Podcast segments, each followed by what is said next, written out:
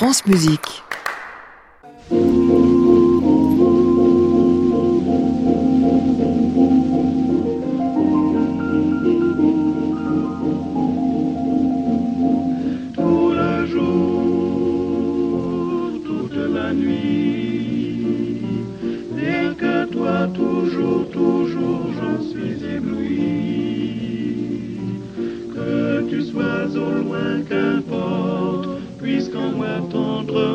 Je t'emporte,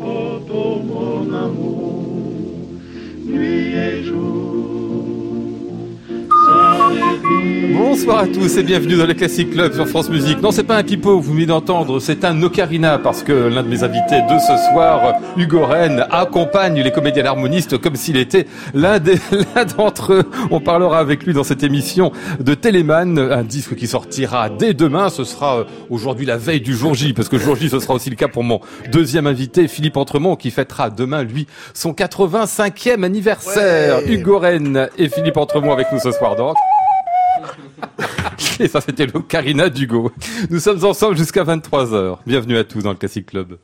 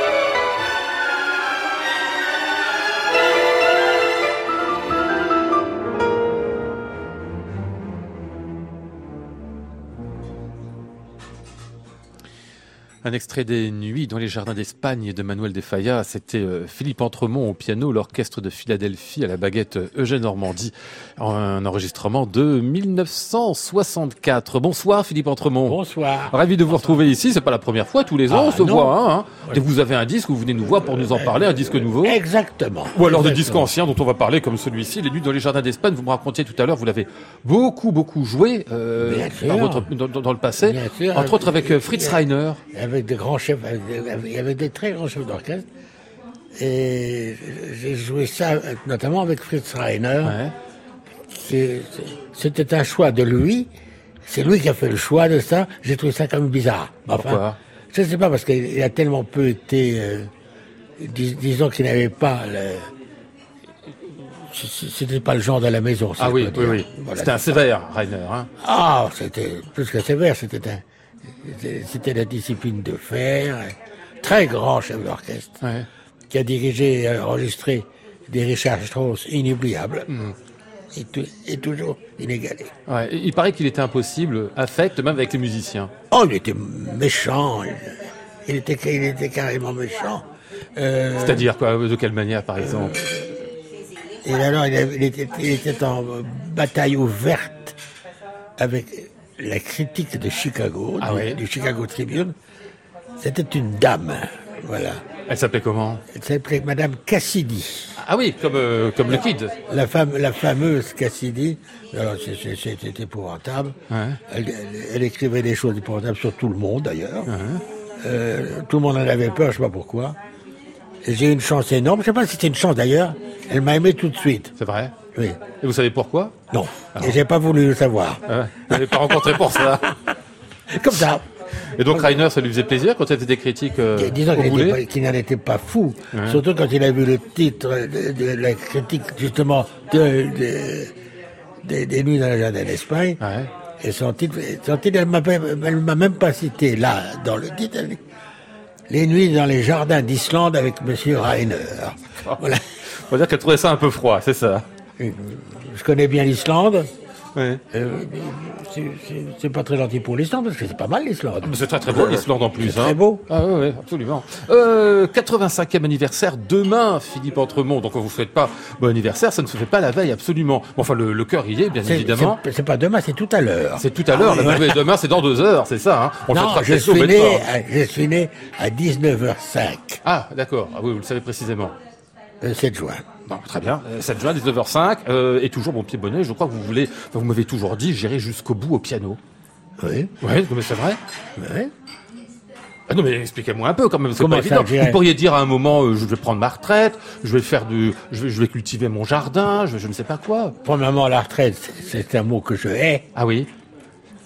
Euh, je, prendre sa retraite, c'est déjà mourir, Oh, c'est vrai? À mon avis. Ah, bon, on peut faire plein de choses à la retraite. Moi, je serais bien content d'y être, d'être à la retraite et de faire complètement autre chose. Il y a tellement qui font la retraite qui ne font rien. Oui, c'est pas faux non plus. Ça, c'est vrai aussi. Et puis, son- la, la- la retraite ne rapporte pas beaucoup d'argent. Ah non, c'est vrai. Ah, c'est pour ça aussi. Ah non, non, Ah non, non, non, non, non, non, non, non, mais c'est la mort. Ouais. C'est la mort. Donc, je ne prendrai pas ma retraite. Bon, d'accord, on a compris. Non, non, mais très bien. Moi, ça me va. hein. Tant que je tant- attention, hein, tant que je peux jouer. Bien sûr, oui, oui, oui. Ah bon, on verra tout à l'heure que vous jouez encore très bien, parce qu'on a un Beethoven qui vient de sortir, dont on parlera dans un instant. Je Bon. salue Hugo Rennes, bonsoir. Bonsoir Lionel. La retraite, c'est encore loin, Hugo, hein J'espère. Moi, je sais que j'y pense déjà, en fait. C'est votre cas aussi Mais il est tout jeune. Vodka Bah oui, mais- peut-être.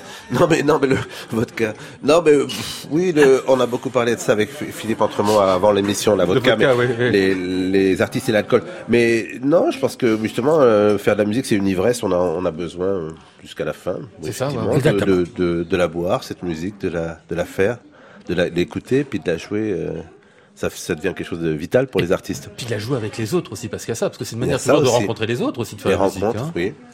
Et puis la rencontre du compositeur, enfin la musique elle-même. Ah ouais Oui, Vous savez, la retraite, c'est- il y a- il y a- la retraite du pianiste, c'est simple.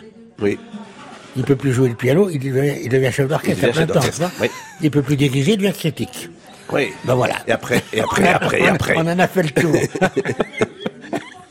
Bon, on va parler de plein de choses avec vous ce soir, messieurs. Et ben donc de ce disque Beethoven dans quelques instants avec Philippe Entremont, avec un disque Téléman que vous nous apportez, qui sera sortira aussi demain pour les Demain, pour 85 l'anniversaire de Philippe Entremont. de Philippe. Donc, Téléman. ce sera pour la deuxième partie de programme. Et puis là, on va écouter un disque, tiens, qui m'est arrivé entre les mains, euh, des concertos de Mozart enregistrés en 1958. Philippe Entremont, c'est vous qui êtes au piano, bien sûr. Et puis, euh, c'est un certain Jean Entremont qui est à C'était l'orchestre. mon papa. Qui était votre papa, c'est ça C'est qui, exact. qui- qui était chef, en fait, du Grand Théâtre de Reims, de l'orchestre qu'il y avait là-bas, c'est ça, hein? Oh, il a, il a, nous, sommes moi, lui et moi, mais il a été beaucoup dans, dans beaucoup d'endroits. Il, était- il a, il a été à l'Opéra de Strasbourg, à Bordeaux, à Monte-Carlo, euh, à, à Rennes au début. A- C'était un très bon musicien. J'ai toujours, j'ai toujours euh, une grande admiration pour lui.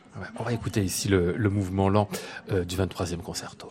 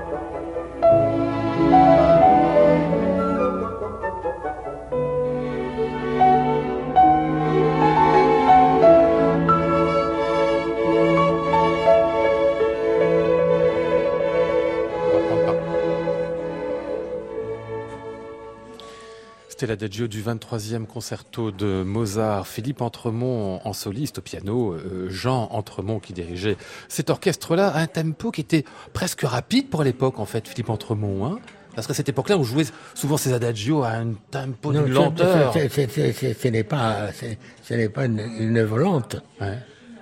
On n'entend pas les six temps. que- Bon, on jouait, on jouait tous les mouvements lents de Mozart. C'était atroce à l'époque. Ouais, ouais, très très lent. C'était atroce, vraiment. On les germanifiait à mort. Il y par exemple, le, le- le ré mineur, le, 400, le 466, c'est marqué à la brève. Et tout le monde joue ça à mourir. Plus maintenant, hein. Non, à ce point de vue-là, euh, je dois dire que les baroques nous ont fait beaucoup de bien. C'est vrai? Oh, pour une fois que je vous entends dire du bien des baroqueux, alors là, vous me surprenez. Mais je- ils ont, vous savez, un grand chef d'orchestre m'a- fait une confidence, qu'il n'était pas un grand amoureux de baroqueux. Il m'a dit que c'était les meilleures femmes de ménage qu'il connaissait. D'ailleurs, femme de ménage, ça voulait dire quoi Eh ben voilà. Mais ils, ils- ils ont fait le ménage dans, Ah, dans la- d'accord. dans l'interprétation. Ah oui, d'accord, je comprends. Voilà. Ça vous convient comme définition, Hugo Moi, Rennes je- moi, j'aime, enfin, moi, j'aime pas ce mot de baroqueux. J'aime pas le mot de baroque tout court. Donc, euh, déjà. Ben voilà, moi je n'aime pas le mot Parce que euh, d'abord Mozart c'est pas du, de la musique baroque, euh, enfin c'est ordre, est oui, déjà oui. je- Par, par deuxi- exemple, j'ai- deuxième partie du 18e et j'ai- une haine totale pour le piano forte, par contre. ah oui. C'est ce qu'on n'a pas le droit de jouer du piano forte aujourd'hui. Ah bah, C'est un instrument de transition. Ah ouais, ouais, peut-être pas, peut-être que pour eux, ça n'était pas. mais- Ils imaginaient pas Mais- qu'il y aurait un mais grand ils piano en- après. Ils en souffraient. Ah, vous vous croyez ça? Je pense Ah pas, je je- pense qu'il y a Ah, différentes- Hugo il y a peut-être a peut-être différentes qualités de piano forte. Je vous, euh, je vous assure que si Mozart, Beethoven, Beethoven, Beethoven, Beethoven avait connu le piano sur lequel nous jouons aujourd'hui, il aurait été très heureux. Bah, on dit ça aussi de Bach, euh, mais hum, je suis pas sûr. En fait, Ah, il faut, bah, ils ont, ils ouais. ont les instruments qu'ils ont eus et puis et même à l'époque, il y avait plein de qualités différentes, comme aujourd'hui. On peut avoir des instruments en bas de gamme, euh, comme on dit dans les magasins, et puis des instruments de d'études, et puis des instruments pour les professionnels et tout ça. Tous les pianos Mais les pianofortes, appelle c'est- un charme quand même, le son, le sont son. abominables. Bon. Bah, on n'est pas d'accord. N'en parlons plus. Voilà. Non, non, mais pas d'accord. Non, non, mais, mais même, même, même vous, Philippe, quand vous jouez sur un, un mauvais piano, ça vous est arrivé dans des, dans des salles de concert, le piano n'est pas bon, mais 90%. vous le jouez. Et puis, et puis il y aura un meilleur piano le, le, le lendemain ou.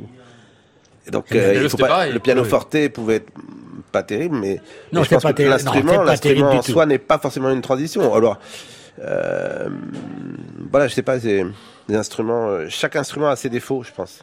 Peut-être que le piano d'aujourd'hui a le défaut de l'égalité, justement. Tous les trucs, Et toutes les notes sont et le- égales. Le chromatisme est tellement Et- égal qu'il en le devient. son, le son est bien meilleur. tout Oui, mais le chromatisme peut être pour un Mozart justement le chromatisme c'était encore les différentes couleurs parce que parce que sur un pianoforte on a on a le le chromatisme ça veut dire, ça veut que les dièses et les bémols sont moins sonores. des couleurs sur un piano nouveau, beaucoup mieux que sur un ancien. Voilà. Je sais pas. J'aime bien la couleur de l'ancien. Bon. ah, c'est les, cou- les goûts et les couleurs. Ah là, là-dessus, je crois que ça c'est est- Voilà, voilà. c'est Voilà, irré- c'est bien. irréconciliable, de toute La façon. tribune des critiques de disques, enfin, voilà. Et par des musiciens. Qu'est-ce que c'est que ces instruments achetés au bazar de l'hôtel de ville voyez, on reproche toujours aux critiques de pas s'entendre, mais on voit des musiciens quand on les met ensemble, fatalement, ça s'entend pas nécessairement sur des, des objets comme ça. Hein. Mais non, mais Mais pourquoi pas L'instrument tout, hein. n'est qu'un outil en fait. Bon, ce, que- ce qui est important, c'est ce qu'on en fait. Même avec un mauvais outil, d'ailleurs, on peut faire de la bonne musique. Je pense que vous serez d'accord avec moi. Sans ça, 90% du, du temps, euh, Philippe Entremont, vous feriez pas de la bonne musique sur les mauvais pianos que vous avez en concert. Je crois que Chopin n'était pas ravi. De ces pianos? En tout cas, il aimait que, le, le- le- le- que le- que la technologie évolue, ça c'est absolument Il y a certain. tellement de claviers. euh, Ouais. Et puis si on parle de Mozart avec le clavecin qu'il a connu euh, enfant, et puis cette évolution vers le piano, comment ça s'est passé pour lui aussi? Des fois, il devait peut-être préférer un bon clavecin qu'un mauvais piano, effectivement. Des fois, il devait préférer un piano qu'un clavecin. C'est tellement... Allez, on Allez, va faire on- une petite page de publicité, voilà. comme Bon. on dit. Une page de publicité Une virgule. Classic Club, Lionel Esparza, France Musique. Et après la virgule, on va entendre bah, un vrai piano, hein, un vrai piano bien d'aujourd'hui.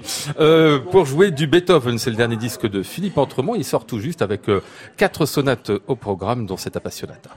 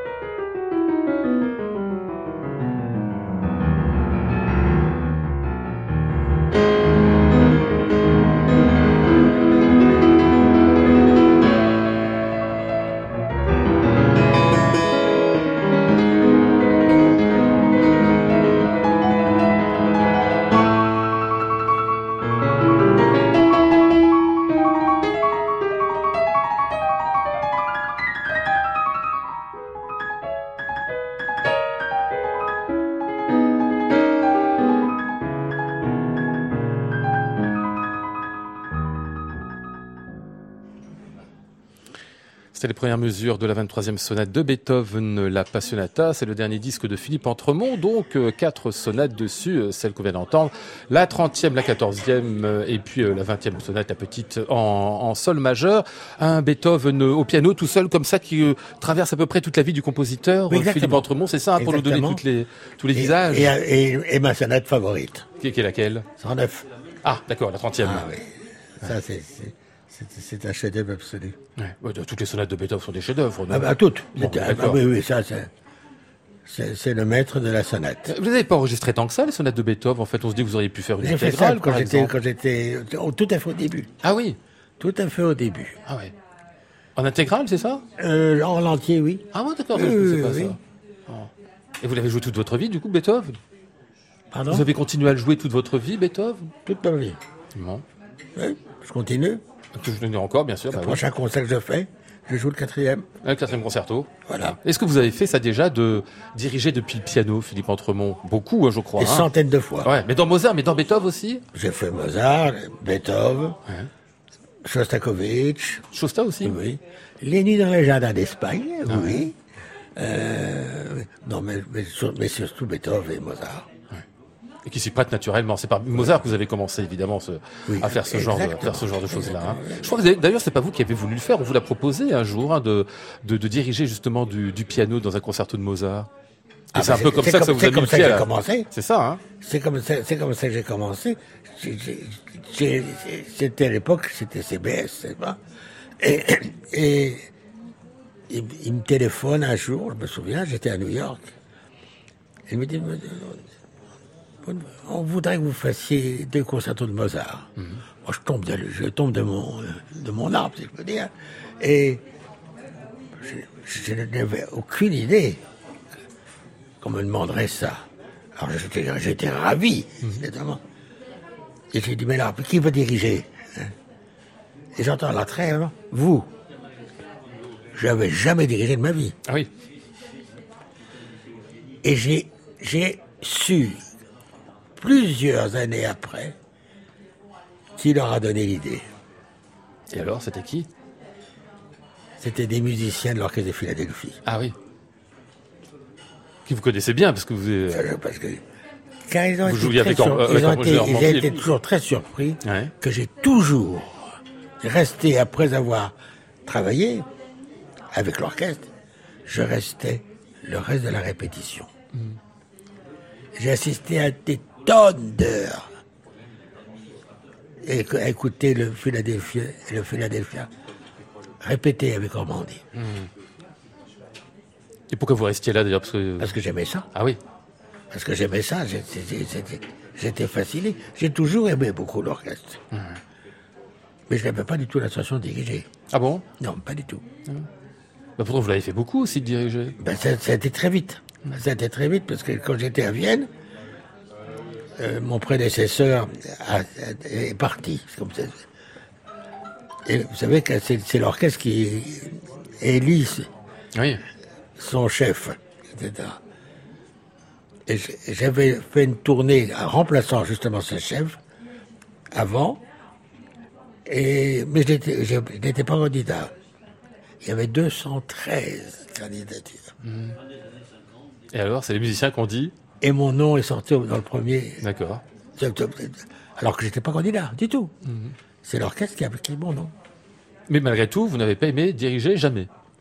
Enfin, la sensation... Ah, je n'y de- pensais pas du tout. Ouais. Je n'y pensais pas du tout. Ben, J'ai bien fait d'accepter en tout cas. Ah oui, oui, bah, j'imagine que ça doit être une sacrée expérience, oui. Ah, merveilleux.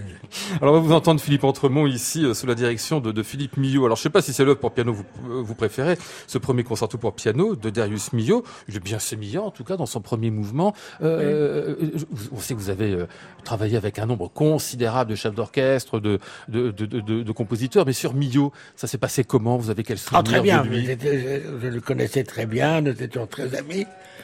J'ai enregistré la création du monde à la version. Aussi, oui, oui, oui. oui. euh, dans la- au Quatuor. Ah ouais. Oui. euh, et j'étais content d'enre- d'enregistrer ce concerto avec lui. Et c'est bien passé, il était comment comme chef Oh, d'orchestre très. Parce qu'on dit qu'il était parfois un peu euh, imprécis, quoi. Hein C'était un chef d'orchestre, oui. Si. Vous avez dit le mot. Ah d'accord, c'est ça. mais, mais, mais très gentil. C'était pas très difficile, de di- pas très compliqué de diriger un concerto trio. Ah bah quand même, ce qu'on entend là, c'est un peu mécanique. Faut y aller, hein, faut tenir le tempo. Hein. Oui, mais on tient la route. hein. Ouais, ouais, ouais. Ah, malgré le chef en l'espèce. C'est ça. Non, il était, c'est- c'était, c'était quand même mieux que ça. Ouais.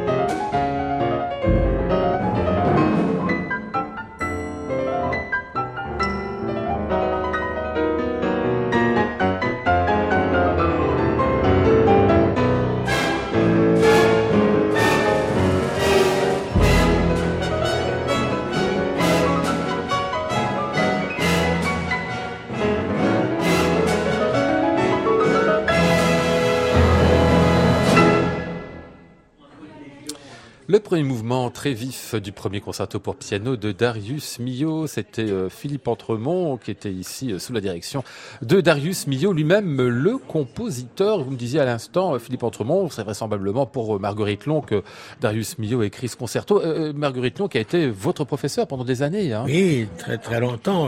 je l'ai connue quand j'avais quand j'avais 11 ans. hein. Ah ouais. J'ai- toujours des relations agitées, mais Oui, oui. mais mais mais, mais, c'est- une femme forte, ça Ouais, caractère. mais hein, moi- aussi, c'était pas facile. Bah oui, plus. évidemment. Donc du coup, Mais elle joue merveilleusement le toucher. On dit toujours le toucher de Marguerite Long. On l'entend sur les disques. Hein. Ah, ça, elle- c'est une femme qui jouait très bien. Vraiment très bien. ouais. Quand on dit jeu à la française, de la digitalité à la française, pour Mmh. qu'est-ce que ça dit ça C'était mieux que ça. Ah, c'est-à-dire C'était, c'était mieux que ça parce que le, le- le- le joli jeu français, moi j'aime pas beaucoup. Hein. Ah oui. Par exemple, elle, m'avait encouragé à rencontrer Bacchaos. Ah oui? C'est tout de même un, c'est, extraordinaire. Ah ouais. Et j'ai pour Bacchaos une très grande admiration. Ouais, mais on sent qu'avec Marguerite Long, c'est un petit peu notre école. Mais euh, elle peut- on peut être français et robuste quand même dans, dans son Ah oui, elle, est- pianistique. elle était robuste. Elle, pour le coup, oui, elle était, c'est ça. Elle, n'a- elle n'aimait pas le, le, le- le- le jeu un peu chichiteux. C'est voilà. ça, oui, oui. C'était une femme forte qui avait un jeu fort. Philippe Entremont, je rappelle donc qu'il y a ce grand coffret donc euh, consacré au concerto pour piano euh, chez Sony, c'est paru il y a quelques années. On avait parlé ensemble. Et puis euh, votre disque de sonate de Beethoven, il vient de paraître tout juste là tout frais sur le label Solo Musica. Classic Club, Lionel Esparza, France Musique. Hugo Rennes, on va passer à vous. Tout à l'heure, en début de programme, on a entendu euh, un drôle d'instrument bizarre. Alors racontez-moi, parce qu'en fait, il, est arrivé dans vos mains, cet instrument, euh, bah, plus tard qu'aujourd'hui même, c'est ça? Qu'est-ce que c'est? J'habite plus à Paris, mais j'étais parisien d'origine. Mais là, j'en ai profité de passer à la capitale pour euh, aller chercher à Drouot, à la salle des ventes, quoi, un instrument que j'avais acheté Ah ouais? en, aux ventes aux enchères d'instruments de musique à Vichy. Et ben, je suis toujours à l'affût de ce style d'instrument, parce que avant tout, je suis flûtiste. Ouais. Et que l'ocarina, par exemple, fait partie de la famille des, des flûtes à, à sifflet, Euh, comme le flageolet, comme le tchakan. euh, voilà, et je- j'espère bien un jour faire un, un disque d'ocarina. J'ai Ah fait ouais il n'y a pas longtemps mon premier récital ocarina et piano, de musique légère, donc de Ah musique oui, euh, du début. Enfin des voilà des années folles, enfin ou des années euh, fin du 190, euh, fin du toute fin du 19e.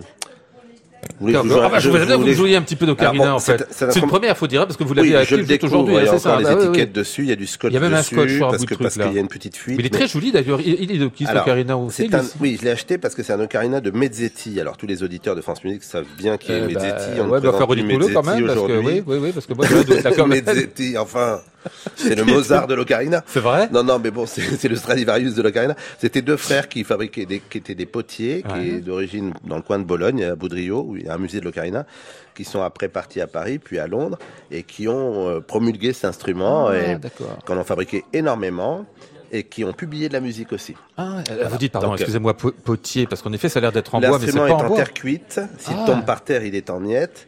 L'instrument est, est très très simple. Il a très peu d'étendue, très peu de notes aussi. Ouais. Mais par contre, il a une, une qualité, c'est qu'il est petit, mais qui fait un son grave, puisque c'est en vocabulaire de- d'organiste, enfin de tuyau d'orgue, c'est un tuyau fermé. Ah. Donc c'est pour ça que l'instrument est petit, mais qu'il il sonne grave. Et puis il y a un trou pour chaque doigt, tout simplement. Il y a un trou qui est ici, qui est le sifflet. Par le pouce Et, et voilà, et puis, et puis ça a eu un, un assez grand succès, je pense, à une époque, euh, voilà, entre son invention, c'est 1851, c'est assez précis, c'est Giuseppe Donati qui l'a inventé, c'est aussi un potier, donc qui a commencé à fabriquer ça. Puis après, les frères Mezzetti l'ont popularisé, ont écrit des méthodes, ils ont composé des morceaux, et ça a donné naissance, ce qui m'a intéressé, moi, c'est que ça a donné naissance à un répertoire écrit. Bon, c'est vraiment, pour moi, c'est un violon dingue, hein, c'est pas mon... Ah oui, mon- mais je comprends, non, mais c'est Mais fascinant. ça en même m'amuse. Oui, bien sûr. Euh, un petit truc d'ailleurs Ah, je vous joue un petit truc finalement. Bah non, il n'en est pas question. Alors, c'était pas prévu. Mais attendez, je vous fais une, juste un petite- petit une petite je crois faut qu'il- pas. sonne mal, quand même, hein. Attention au micro. Voilà. Voilà, la petite, la petite Ça, gamme, des, des, des, oui, c'est ça c'est l'extrême. Ouais. hein. Et là, avec le menton, je, je Ah, gagne vous, quelques. vous baissez l'instrument Ouais, c'est très radiophonique. Vous voyez, Ah, la technique oui. du menton. Vous baissez l'instrument en fait et sur Ouais, le menton. et j'arrive D'accord. à, à, à donc obturer un peu le sifflet et à donner. Bon, ça c'est ma technique perso. Hein. Ah oui, d'accord. C'est- C'est pas de une Voilà, technique on peut officielle faire du chromatisme. Ouais, à Ah, peu près. le faire, quoi, parce qu'en Alors, en faisant des demi-trous, c'est Oui, ça c'est pas évident. Ah, et oui. alors je vous joue une petite polka Ah oui, oui, une polka. de Clavo Verinas, un compositeur encore plus connu. Hein. De Clavo Verinas. Oui, ça s'appelle Mousse légère. C'est celui qui a inventé le Vino Veritas, c'est ça Oui, exactement. Mousse légère de Clavo Verinas en premier, sans la partie piano, à moins que Philippe veuille se mettre au piano. Ah mais il n'y a, pas de piano. Mais il y a, y oui. vraiment une ambiance d'un bar. Hein, Ah oui, oui, carrément, je hein, oui, au bar oui, Et, et c'était dans ce genre d'ambiance avec un piano un peu bastringue qu'on pouvait juste. Hein. Je ne sais pas si la, la- Allez-y. la dame veut danser la polka. Oh, mais je crois qu'elle se Euh. Écartez-vous.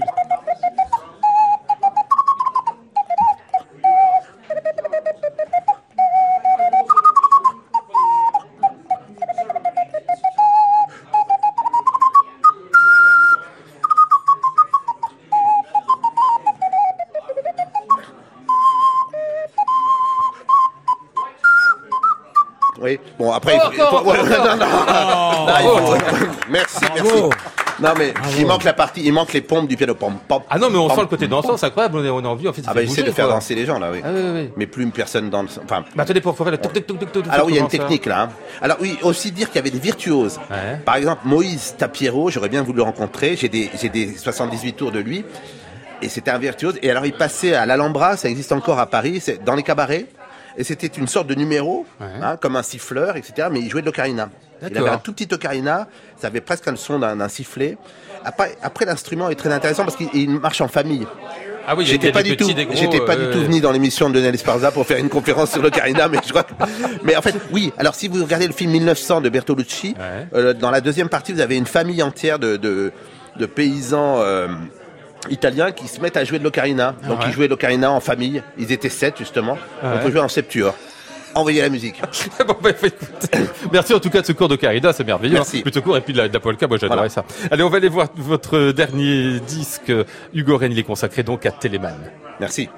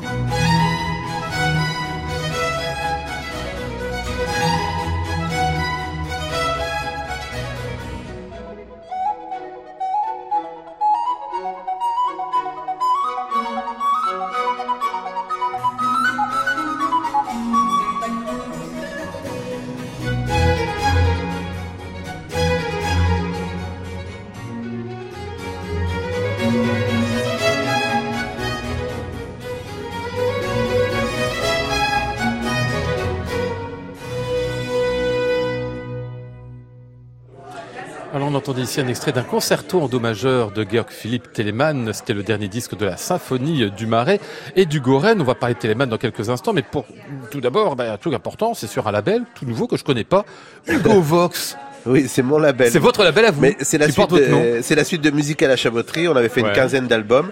Et là, je continue parce que c'est des disques. hein, comment dire, un- de plus en plus euh, personnels, c'est-à-dire de flûtistes. Ouais. Et je me suis dit que je pouvais me permettre de les appeler Hugo Vox, ma, voix, quoi. D'accord, votre voix. la, voix de son maître, Bon, qui marche très bien. encore. Et Voilà. c'est vous qui décidez de tout, c'est vous qui. euh, Ah oui, comme, toujours. programmes, comme euh, toujours, de toute façon, oui. oui, c'est un disque. Bah, ça fait longtemps. J'ai jamais fait de disque Téléman, bizarrement, alors que Téléman, c'est quand même un compositeur euh, pour la flûte à bec qui, Ouais. qui m'a que j'ai connu dès le début. Dès qu'on étudie la flûte à bec, on, on pratique certaines sonates faciles de Téléman. J'ai toujours, ça fait partie même des premiers morceaux que j'ai joué en public moi-même avec avec orchestre, je veux dire avec cordes, parce que c'est le but de ce disque, c'est quand même tout- les toutes les pièces avec flûte et cordes oui, oui. de Téléman, flûte à bec. Euh, et donc c'est vraiment un compositeur que j'ai adoré. Et je, je- je dis même dans mon petit texte que c'est un compositeur qui m'a justement, de- je fais un jeu de mots sur son nom, qui m'a éloigné de la télé dans ces années Mhm. euh, 60-70 où où on était souvent collé devant la télé en tant que jeune. Enfin, c'est toujours le cas des, des jeunes d'aujourd'hui devant les écrans, mais donc cette télé qui, qui avait que deux ou trois chaînes à l'époque, bah finalement grâce à Téléman, je m'en suis décollé et je me suis euh, baigné dans la musique, dans sa musique, les fantaisies pour flûte seule notamment, Ouais. tout ça qui m'a passionné, qui, qui m'a fait faire des progrès sur la flûte aussi. Il faut dire que c'est une musique qui est extraordinairement inventive. Alors Oui. on écoute ces concertos-là, non seulement du côté de la forme, mais dans, dans la facture même, et puis ce que ça nous raconte, il y a des, modulations, il y a, des... tout. Mélodiquement, c'est- très original aussi. Oui, et puis il faut savoir que lui-même avait touché à plein d'instruments, dont la flûte à bec. C'est évident qu'il s'intéresse vraiment à cet instrument. Ouais. Il la joue, il la connaît, il connaît les doigtés. Là, par exemple, ce, ce concerto, enfin, dont vous venez passer l'extrait, il y a, c'est un concerto pour une flûte un peu plus courte, enfin, en sol et non pas en fa. C'est assez clair qu'il veut cet instrument. Il y a des fa dièse aigus. Enfin, bon, ça, je parle pour les flûtistes qui, qui connaissent l'instrument. Euh, il y a un autre concerto où il exploite le registre aigu, un peu comme un Mozart dans les, euh, les, les coloratours de la Reine de la Nuit. Il, il- il- il demande des notes qui ne sont pas normalement sur le registre parce que lui-même connaît ça et Ah c'est oui. là qu'on voit qu'un compositeur peut, peut faire avancer un instrument. Et euh, il y a plein de choses. Tous les mouvements de ces concertos sont originaux. Il, il y a une... C'est facile de dire ça, mais c'est vrai qu'il il innove beaucoup. Euh, bah, ré- rétrospectivement, c'est vrai qu'on a, on est à une époque où on a tout fait aujourd'hui sur la flûte, mais, mais à son époque, dans ces années 1720, ce ce qui, la manière dont il compose pour l'instrument est, est très innovante et très plaisante aussi avec des choses d'inspiration polonaise, euh, des choses d'inspiration complètement française aussi, et, euh, et aussi euh, cette notion de concerto qui est géniale aussi, euh, l'opposition entre la, la flûte et l'orchestre. Je sais que je dis une banalité là, mais, mais ça, ça, ça met vraiment pour moi en valeur énormément la flûte avec. Et d'ailleurs, c'est c'est ces genres de pièces qui m'ont donné envie de faire cet instrument. Je me souviens très bien quand j'étais jeune, j'écoutais dans une église, euh, ma mère m'avait amené à un concert et, et j'écoutais un concert de Michel Sanvoisin qui était un des pionniers de la flûte à bec en France. Et écouté cette suite en la, la suite en la mineure qui est dans ce disque. Et puis à un moment, il y a un chromatisme. euh, on voit que Téléman connaît bien l'instrument encore une fois. Et, et ça m'avait épaté. Je me suis dit, ah mais on peut faire autant de choses sur une flûte à bec. Ah ouais. Ça peut être un vrai instrument, quoi. Voilà, c'est- parce que sans blague, bon maintenant c'est peut-être un peu plus passé dans les mœurs, la flûte Ouais. mais vous avez toujours des gens qui sont étonnés que c'est effectivement un vrai instrument de musique, que des gens comme Bach, comme Vivaldi, comme Telemann justement, comme Handel, euh, ont dédié énormément d'œuvres pour cet instrument. Mais aujourd'hui, ou alors à la période où moi j'ai grandi, il fallait défendre cet instrument qui, qui n'était pas considéré comme un vrai instrument de musique, malheureusement. Et Telemann nous a un peu aidé à le faire d'une certaine exactement. manière. Un concerto en fa majeur, son allegro, et ben le voici.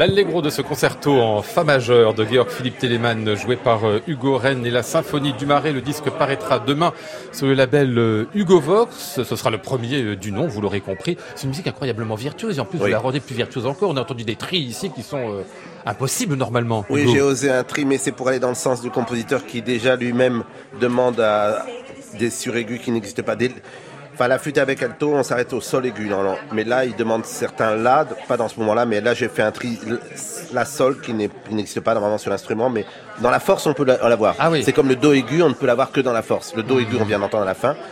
C'est voilà, donc c'est c'est pour ça que j'aime j'aime Telemann aussi parce que c'est- On peut essayer plein de choses, hein, expérimenter, s'amuser avec. Là, j'ai tout mon public qui arrive. Ah oui, là, oui, qui- tout le monde est arrivé, parce qu'il y avait, un séminaire là. à côté, Ah oui, tout le oui. monde est arrivé Ils pour, écouter Telemann. sur hein. le do aigu de, de la flûte avec alto en fa, et donc euh, ils sont très contents de l'avoir entendu. Tout un peu. Ah ouais, non, mais c'est vraiment un des Ceci fanatiques. étant, attendez, eh, jouer dans des bars, je crois que vous l'avez fait souvent. J'ai lu quelque part cet après-midi, euh, Hugo Rennes, que vous aviez joué pendant des années dans un restaurant de Montparnasse qui s'appelait le Loose Landès, c'est ça J'ai Oui, bah bien oui, on avait, C'était nos débuts avec Marc Minkowski, avec Pierre Entaille, avec. Sébastien Marc.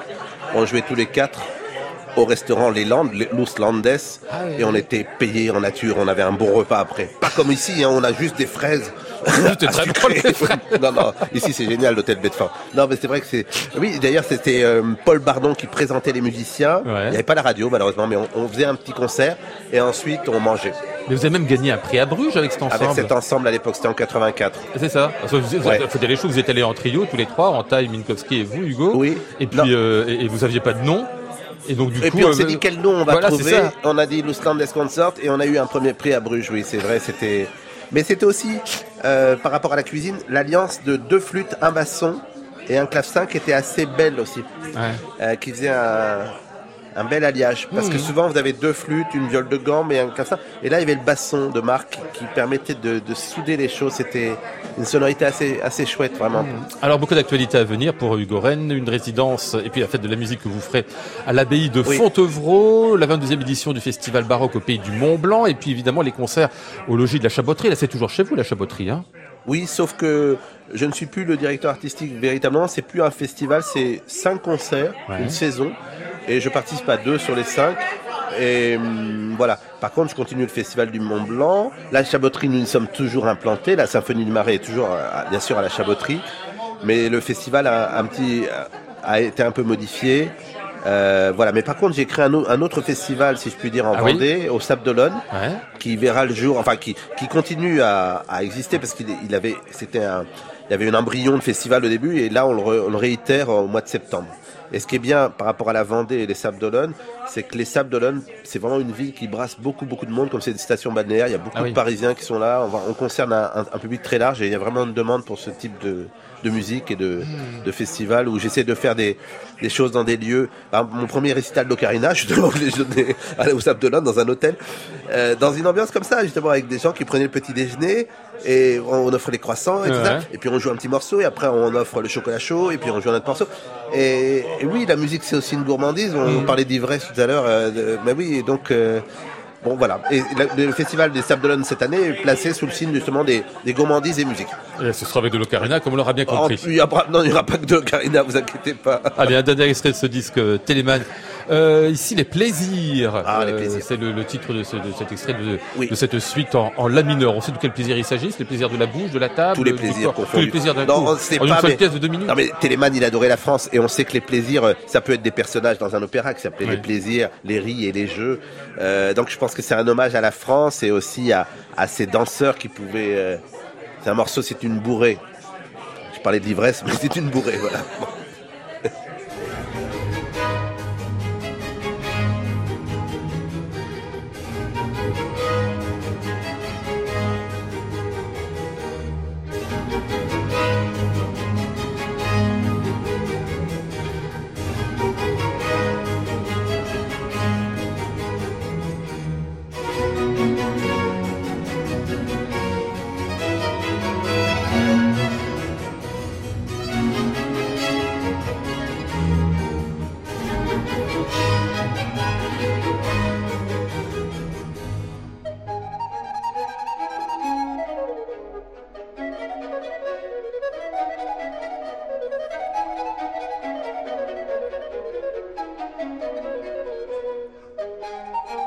Bon.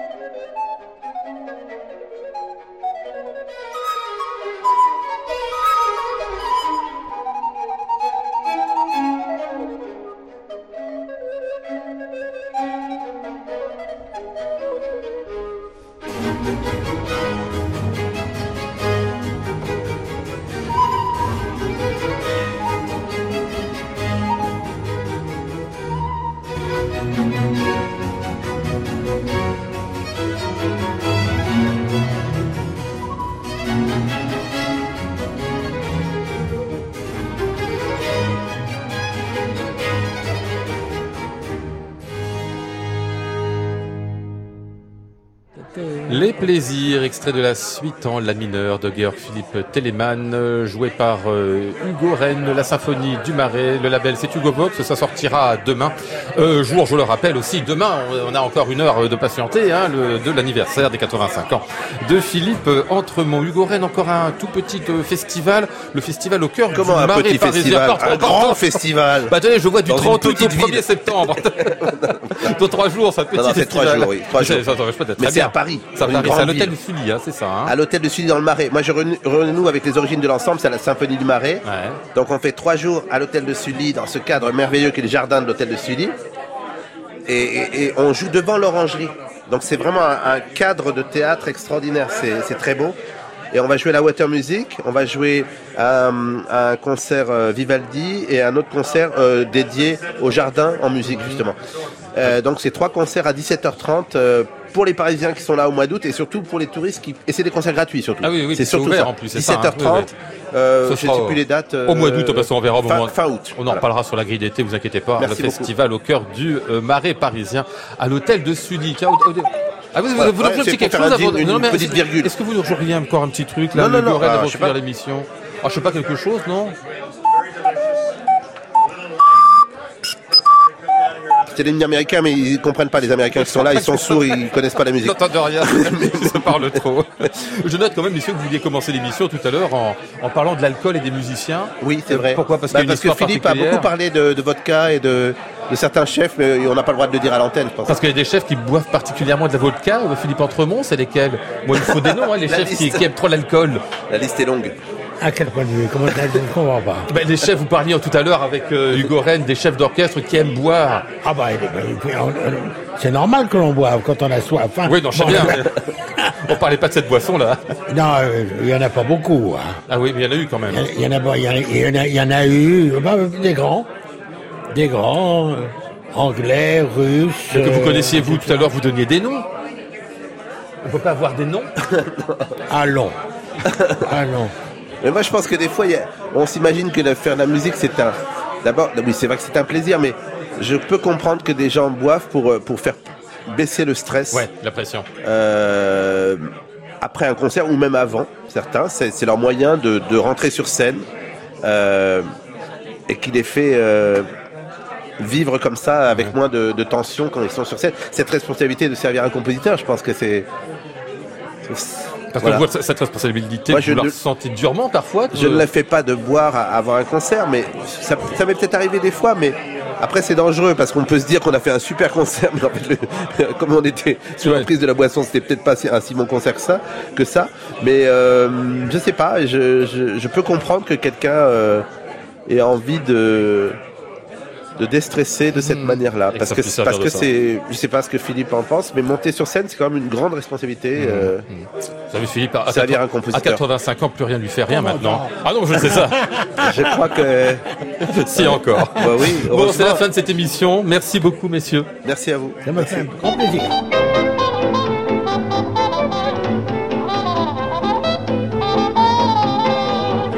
Nous étions ce soir avec Maud Nourri, Flora Sternadel, Pierre Villers, Julien Calvas et Yvan Charby. Voici le ciel peuplé de ces moutons blancs. Voici la mer troublée, spectacle troublant.